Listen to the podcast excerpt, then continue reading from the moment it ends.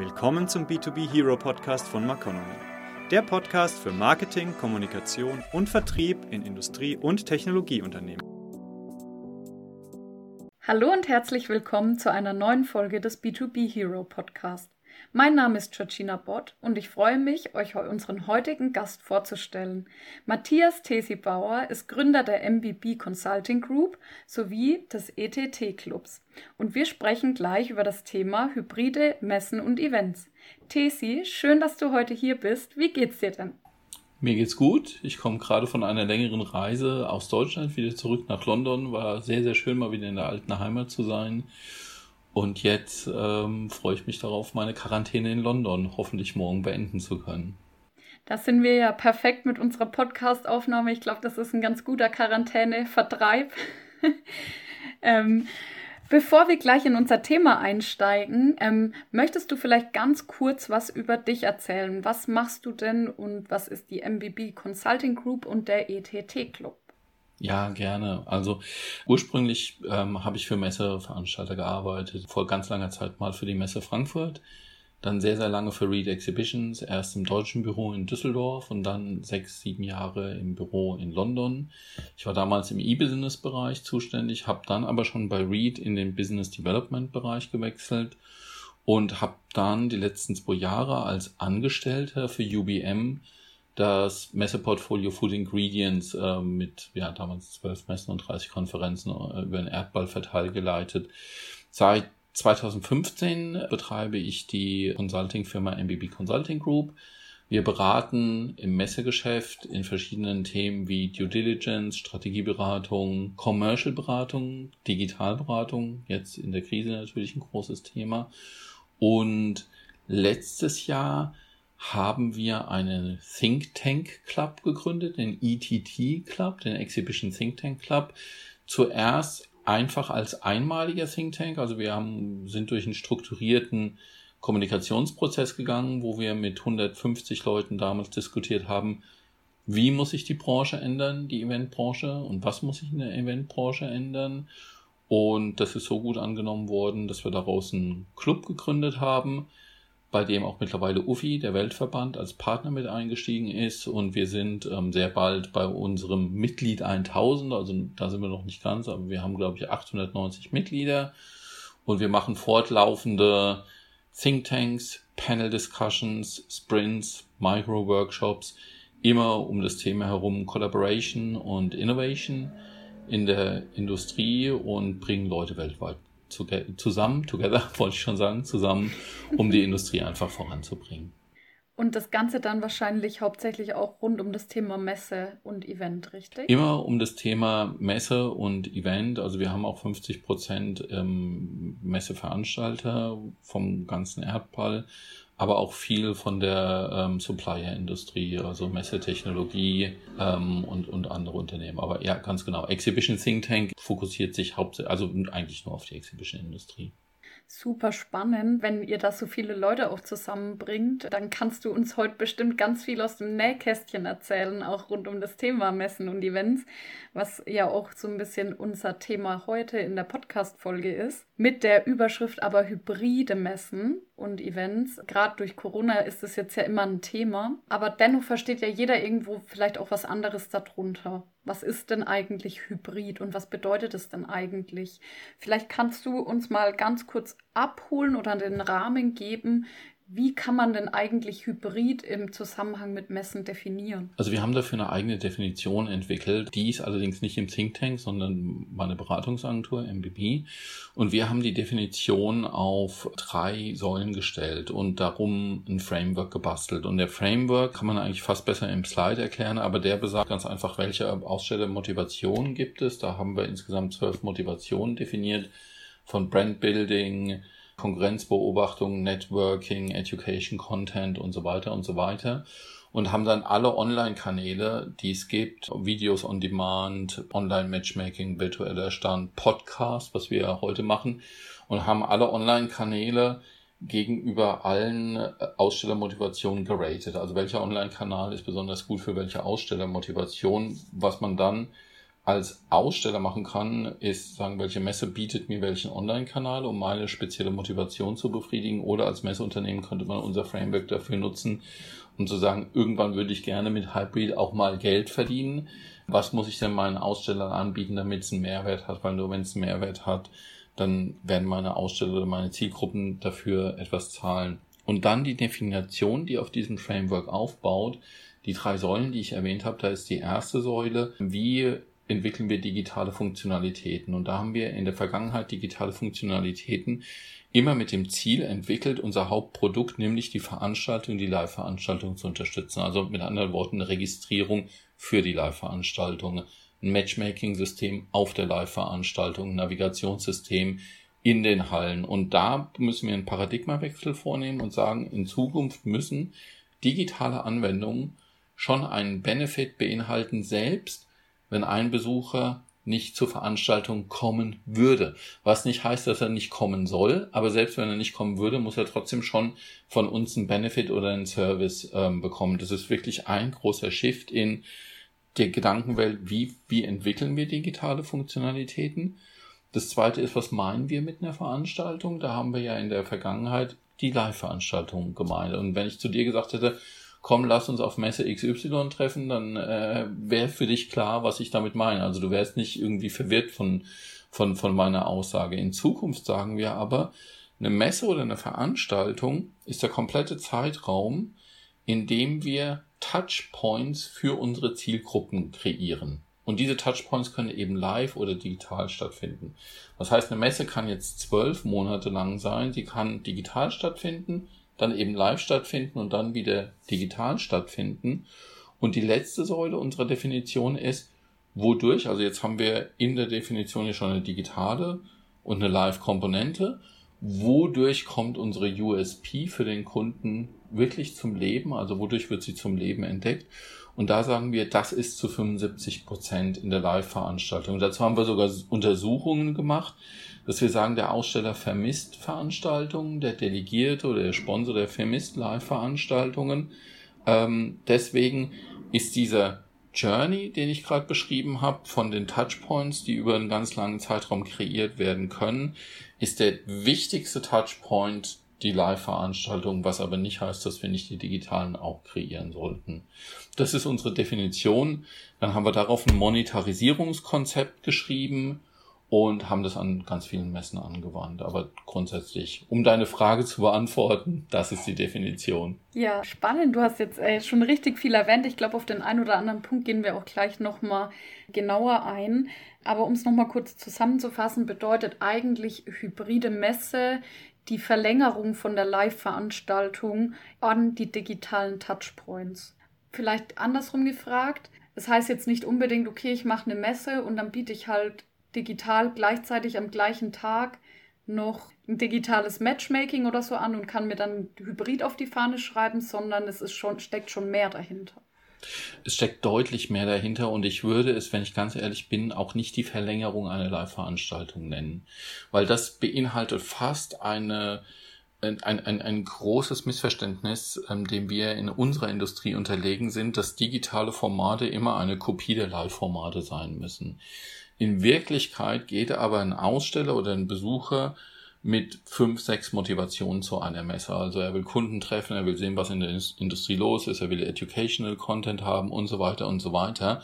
In der digitalen Veranstaltung kann sehr oft nur ein Ausstellerbedürfnis oder nur ein Kundenbedürfnis befriedigt werden und auch in einer viel, viel kürzeren Zeit. Also digitale Veranstaltungen sind oft nur eine halbe Stunde oder eine Dreiviertelstunde lang. Also ist es nicht einfach nur eine Verlängerung, sondern es ist eine Befriedigung eines Kundenbedürfnisses in einem anderen Kanal und vielleicht auch zu einem anderen Zeitpunkt des Journeys, der unser Kunde durchgeht, weil unsere Kunden die, die machen ja Geschäft auch nicht nur, wenn eine Messe stattfindet, sondern die haben das ganze Jahr Geschäft und die sind auf ihren Geschäftsgenerierungsjourney oder Zyklus, haben die unterschiedliche Ansprüche. Das heißt, fünf Monate vor der Messe will er vielleicht Neukunden kennenlernen, das könnte digital stattfinden. Dann will er die Beziehung zum Neukunden vertiefen, das kann besser live stattfinden. Also die Bedürfnisse ändern sich und es ist nicht einfach nur eine Verlängerung, sondern es ist, geht eher darum, den Kunden da abzuholen mit dem Format, das am besten für ihn funktioniert, zu dem Zeitpunkt, wenn er eben ein bestimmtes Bedürfnis befriedigen will. Es ist deutlich komplexer als nur eine Kopie der Live-Veranstaltung. Was, glaube ich, auch ganz wichtig ist, wirklich nochmal zu betonen. Ich glaube, gerade im letzten Jahr durch Corona haben da viele Marketer viel ausprobiert, viel mitbekommen. Auch die Messen haben sehr viel ausprobiert. Da sind auch viele, viele Marketer mitgegangen und haben gesagt, okay, wir sind jahrelang bei der Messe, wir machen das alles mit. Vom digitalen Messestand, der vielleicht sogar noch virtuell begehbar war, bis hin zu einem wirklich ganzheitlichen Digitalkonzept hat man da ja auch relativ viel gesehen und ich glaube, es wurde viel ausprobiert. Glaubst du, diese Ausprobierzeit ist jetzt so langsam vorbei und es festigt sich jetzt die Konzepte oder glaubst du, dass da noch viel Neues auf uns zukommen wird? Also ich glaube, die Ausprobierzeit, wenn man sich in der digitalen Welt bewegt, ist nie vorbei. Man experimentiert immer. Es ist nur die Frage, wie blind ist man. Am Anfang von der Krise sind wir alle ins kalte Wasser geschubst worden und wir mussten alle anfangen zu schwimmen. Wir wussten nicht, wo ist das rettende Ufer, wann ist die Krise vorbei. Wir haben nur gemerkt, das Wasser ist verdammt kalt und äh, wir wir fangen besser an zu schwimmen, äh, bevor wir untergehen. Ich glaube, diese Phase ist vorbei und wir haben unheimlich viele Erkenntnisse gefunden. Ein Bekannter von mir hat neulich mal gesagt, das letzte Jahr war genauso gut wie zehn Jahre, wenn es, wenn man sich äh, bedenkt, wie viel Entwicklung wir gemacht haben im digitalen Bereich. Also wir, wir sind einen, einen enormen Sprung haben wir nach vorne gemacht in der digitalen Entwicklung. Aber ich glaube, wir müssen akzeptieren, dass im digitalen Bereich das Experimentieren nie endet. Es ist nicht wie wenn man eine Halle baut, man investiert einmal 10, 20, 30 Millionen, dann steht die Halle 100 Jahre, sondern man muss eher klein, die, die Kunst besteht darin, im digitalen eher kleinere Beträge zu investieren und sich Fehler zu erlauben und permanent dazu zu lernen. Im Moment sehe ich die Branche so ein bisschen an einem Scheideweg, wenn ich ehrlich bin. Also das, das eine, haben wir hoffentlich hinter uns gelassen, die Diskussion, ob digital oder live besser ist, weil das ist eine falsche Diskussion. Nicht das eine ist besser oder das andere, sondern beide bedienen einfach unterschiedliche Bedürfnisse. So, also die Frage ist eher, wollen wir live mit digital verbinden oder wollen wir es nicht? Ich denke, um des Kundenwillens sollten wir es miteinander verbinden, weil wir dann unsere Services verbessern. Jetzt haben wir diesen Scheideweg, dass die Hälfte der Branche sagt, okay, sobald Events wieder stattfinden, kommt das Old Normal zurück. Und Gott sei Dank, wir können das ja vergessen, unser altes Businessmodell ist wieder da. Ich glaube nicht, dass das der Fall sein wird. Die andere Hälfte der Branche sagt, nee, Hybrid und digital, auch zwei Worte, die viele nicht mehr hören können im Moment. Also wir reden seit einem ja, Jahr über definitiv. Hybrid. Viele können das Wort Hybrid nicht mehr hören. Und, und ich bin selber ein bisschen ausgezoomt, um ehrlich zu sein. Ich möchte Leute wieder wieder live treffen. Aber trotzdem wird Hybrid ja nicht weggehen, weil nicht nur wir haben uns weiterentwickelt, auch unsere Aussteller haben sich weiterentwickelt. Und auch unsere Aussteller waren im kalten Wasser und auch unsere Aussteller haben neue Kanäle ausprobiert. Und auch unsere Aussteller, und darüber haben wir eine Umfrage gemacht, wollen besser werden, wenn es um digitale Kanäle geht. Und das heißt, sie werden bessere digitale Produkte von uns verlangen. Also von daher, wir haben einen Schritt nach vorne gemacht. Wie es weitergeht, ist immer noch uns überlassen. Das ist noch nicht entschieden. Mhm. Wenn ich mir jetzt, also ich glaube, das trifft es ganz gut. Ich glaube, ähm, oder ich hoffe tatsächlich auch, dass es nicht ganz weggehen wird. Also ich freue mich tatsächlich sehr auf Live-Veranstaltungen, wenn die wieder mal stattfinden dürfen. Aber natürlich hat man digital, gerade wenn mit Blick auf Marketingentscheider, die da jetzt auch sich überlegen müssen, gehe ich weiter zur Messe, mache ich vielleicht ganz mein eigenes Ding? Oder wie kann ich das denn sinnvoll verknüpfen und vielleicht auch meine Kanäle ineinander verknüpfen? Gerade da ist es, glaube ich, immens wichtig, sich da alle Optionen auch offen zu halten und sich alle Angebote anzuschauen. Jetzt hatten wir vorhin mal ganz kurz über verschiedene Kanäle und Touchpoints gesprochen. Ich kenne das aus eigener Erfahrung. Es gibt dann ein Riesenpaket bei der Messe, was kann ich buchen? Und ganz, ganz viele verschiedene Formate. Aber meistens ist ja nicht viel hilft viel, sondern die Frage ist ja, wie bereite ich mich denn am besten dann auf diesen Messeauftritt oder auf diese digitale Experience, was es ja dann am Ende tatsächlich über einen längeren Zeitraum ist, wie kann ich mich denn darauf vorbereiten und wie plane ich denn, welche Formate ich wählen will? Will ich überhaupt noch auch live vor Ort sein? Wie geht man da am besten ran? Also als Aussteller ist man im Moment ja sehr davon abhängig, was der Messeveranstalter einem anbietet. Und da haben wir den Framework, den ich vorhin erklärt habe, haben wir mal auf 100 Messen abgeglichen. Also wir haben uns wirklich über 100 Messen, Messewebseiten angeguckt und haben gesagt, welche Ausstellermotivation wird eigentlich von welcher Messe im Moment befriedigt. Und das Ergebnis war ziemlich ernüchternd. Um fair zu bleiben, das haben wir vor fünf, sechs Monaten gemacht. Ähm, aber wir hatten in einem Bereich, im Food-Bereich, wir hatten Messen, die haben sehr gut verschiedene Ausstellermotivationen digital abgebildet.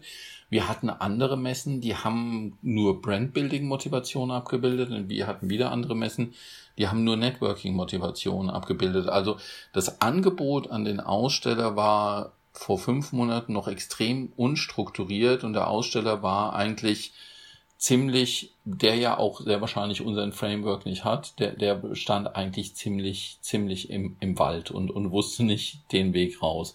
Ich glaube, da müssen wir unbedingt besser werden. Wie ich das von der Messeseite aufnehmen kann, ist in diesem Monetarisierungskonzept, was ich angesprochen habe, da reden wir von Touchpoint Journeys, dass ein Messeveranstalter einfach sagt, du bist ein kleiner Aussteller, Dir habe ich diesen Journey vorbereitet, den kannst du buchen. Messestand ist der wichtigste Touchpoints, wie ich schon gesagt habe. Aber du könntest die und die und die Touchpoints haben. Eine Online-Produkt-Tour oder eine Panel-Discussion oder ein Elevator-Pitch online für genau dein Produktsegment. Und eine, genau die gleiche Touchpoint-Journey könnte ein mittlerer und ein großer Aussteller angeboten werden können. Und dann ist es die Entscheidung des Messeveranstalters, dass er sagt, der Touchpoint-Messestand ist immer obligatorisch oder um sein Hauptprodukt Messe ähm, zu unterstützen. Oder er ist so mutig und sagt, gut, der, der Touchpoint-Messestand ist noch nicht mal obligatorisch. Das heißt, du könntest von mir auch einen rein digitalen Touchpoint-Journey mieten. Du kannst von mir den Messestand mieten. Oder du kannst von mir eben, um wieder auf Hybrid zurückzukommen, eine Kombination mit einem Touchpoint-Journey mieten. Und das bringt, und da drin liegt wirklich eine große Chance. Ähm, also A, macht es Geld. Also das können wir beweisen, dass, dass man damit mit, mit so einer solchen Strategie Geld verdienen kann im hybriden Bereich. Und B, unterstützt ganz einfach die Messe und erweitert das den Service. Weil früher haben wir ja zum Beispiel beim Besucher nur den Besucher genannt, der wirklich zur Messe kam. Wie haben wir denn den genannt, der an unserer Messe interessiert ist, aber nicht kam? Für den hatten wir fast schon keinen Begriff in unseren Datenbanken. Und da zeigt sich wirklich die große Chance, wenn man das Thema Hybrid ernst nimmt, wenn man es strategisch ernst nimmt und wenn man es wirklich gut umsetzt, ob man es jetzt Touchpoint Journeys nennt, wie wir es tun, oder ob man es anders nennt, ist vollkommen egal eigentlich, aber ob man es wirklich in eine gute und saubere Produktofferte für den Aussteller überführt, dann steht der Aussteller nicht mehr so im Wald, wie er das eigentlich im Moment noch tut. Genau, also ich, ich glaube auch tatsächlich, dass da viel Hilfestellung und auch Unterstützung entgegengebracht werden muss für diese Entscheidungshilfe auch. Deswegen ist dieser Ansatz mit der Journey ja eigentlich genau der richtige. Sonst sitzt man wieder vor einer riesen Palette an digitalen Möglichkeiten und Live-Möglichkeiten und weiß am Ende gar nicht, wie man die unter einen Hut bringen soll oder wie das vielleicht auch zusammenpasst, weil genau. zu sagen, naja, ich mache einen Podcast und dann mache ich noch ein Side-Event und dann mache ich noch eine, ein digitales Matchmaking und, und, und. Und das muss aber ja trotzdem irgendwie alles in ein Konzept gegossen werden und bestmöglich ja dann noch genutzt werden, um auch die Leads weiterzuentwickeln, die Kontakte zur Vertriebsreife. Genau, und das ist, glaube ich, auch ein Schlüssel des Erfolges, ist die Simplifizierung der Offerte. Also wenn ich jetzt 5000 Hybride oder digitale Produkte habe und sage, hey, du kannst hier eine Panel Discussion buchen und du kannst eine Produktpräsentation buchen und kannst das buchen, kannst das buchen, genau wie du sagst, da wird ja der Kunde erschlagen und letztendlich, da wird auch das Messeteam damit erschlagen, ehrlich gesagt. Also ein Team wird nicht 5000 Produkte auswendig können. Und wenn das Team die ganzen Produkte selber nicht versteht oder nur halb versteht, können sie es auch nicht verkaufen oder können sie es dem Aussteller auch nicht als gutes Produkt vertreten. Also ein Konzept mag eine komplizierte Sache sein. Das Ziel muss aber sein, eine simplifizierte Produktofferte ob Touchpoint Journey oder ein anderer Titel, ist vollkommen egal, dem Aussteller oder dem Sponsor anzubieten, wo der Aussteller sagen kann, das ist genau das, was ich in den nächsten zehn Monaten brauche. Ist nicht hart zu verstehen, ist genau das, was ich möchte für Brandbuilding oder genau das, was ich möchte für Neukundengewinnung oder, oder Customer Relation Management. Ich hätte gerne euren Journey Nummer eins und, und dann ist man erfolgreich. Die andere Sache, die wir uns fragen müssen, ist, warum haben wir uns denn so schwer getan mit dem ganzen Thema digital? Also ich bin seit, ich habe 1999 im, in der Online-Abteilung der Messe Frankfurt angefangen. Also ich beschäftige mich damit seit 21 Jahren. Und ich glaube, diese Frage, warum haben wir uns über 20 Jahre mit diesem Thema so schwer getan, ist eine Frage, die wir nie analysiert haben und dies auch nicht jetzt tun. Also ich, ich höre keine Diskussion, die sagt, ähm, ich würde gerne mal verstehen, warum können andere mit digitalen Produkten im B2B-Bereich so viel Geld verdienen und warum haben wir das nicht geschafft in den letzten 20 Jahren? Und ich glaube, zwei Gründe dafür sind, und die müssen wir überwinden, die müssen wir strategisch angehen. Das eine ist, ein digitaler Produktzyklus ist viel kürzer als ein Messeproduktzyklus. Ein Messeproduktzyklus ist ein Jahr, ein digitaler Produktzyklus ist mitunter nur eine Minute lang. Und das heißt, unsere ganzen internen Prozesse, unsere Denkweise, unsere Rechnungssysteme und so weiter und so weiter, die Leute, die wir eingestellt haben, die denken nicht in kurzen Produktzyklen. Das ist ein Punkt, der uns geblockt hat. Der andere Punkt, der uns geblockt hat, war, dass wir nichts von Micropayment verstehen. Also digitaler Erfolg kommt sehr oft aus dem Micropayment-Bereich heraus. Wir sind aber eine Industrie, die eher große Rechnungen schreiben.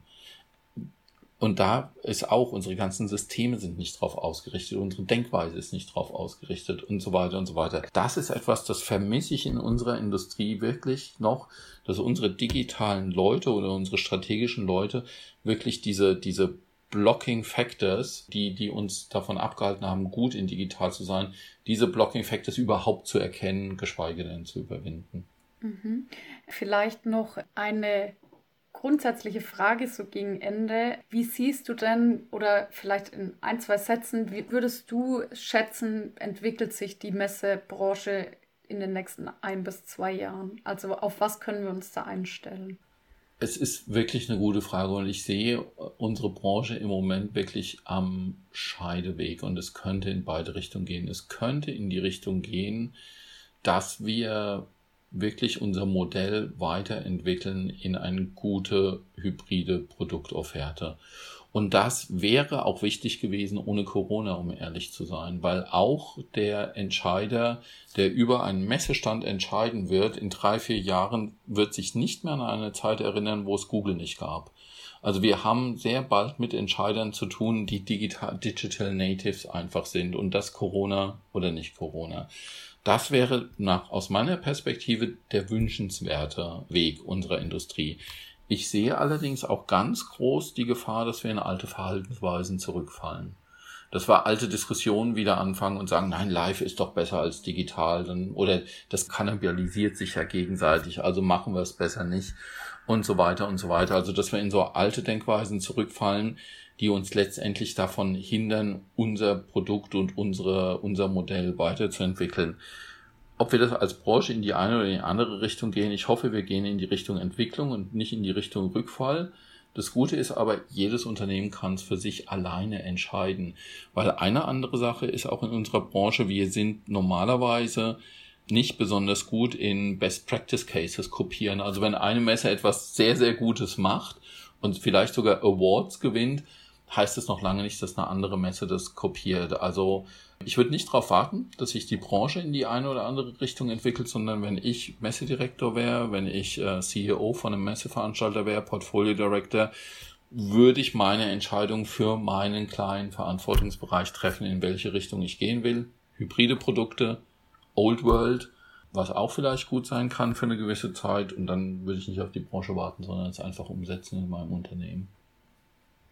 Das heißt auch für unsere Hörer da draußen, ich glaube, ihr lieben Marketer könnt euch darauf einstellen, dass sich da noch einiges tun wird. Vielleicht noch ein kleiner Hinweis, weil wir es äh, gerade nochmal von dem Trade Show Framework gesprochen hatten, wo auch viele Formate und äh, Co. mit genannt sind. Das ist ähm, sicherlich auch spannend nochmal nachzulesen. Wir haben das Ganze auch auf maconomy.de. Da hat der Tesi uns einen Beitrag dazu geschrieben, falls das nochmal jemand nachlesen möchte und Unterstützung in seiner Entscheidungsfindung braucht. Tesi, vielen, vielen Dank für die tiefen Einblicke in die Messebranche. Es war super spannend, mit dir zu sprechen und ich denke, wir hören bestimmt bald noch mehr von dir. Super, vielen Dank und viele Grüße nach Deutschland und ja, ich hoffe, wir sehen uns bald face to face wieder. Das hoffe ich auch.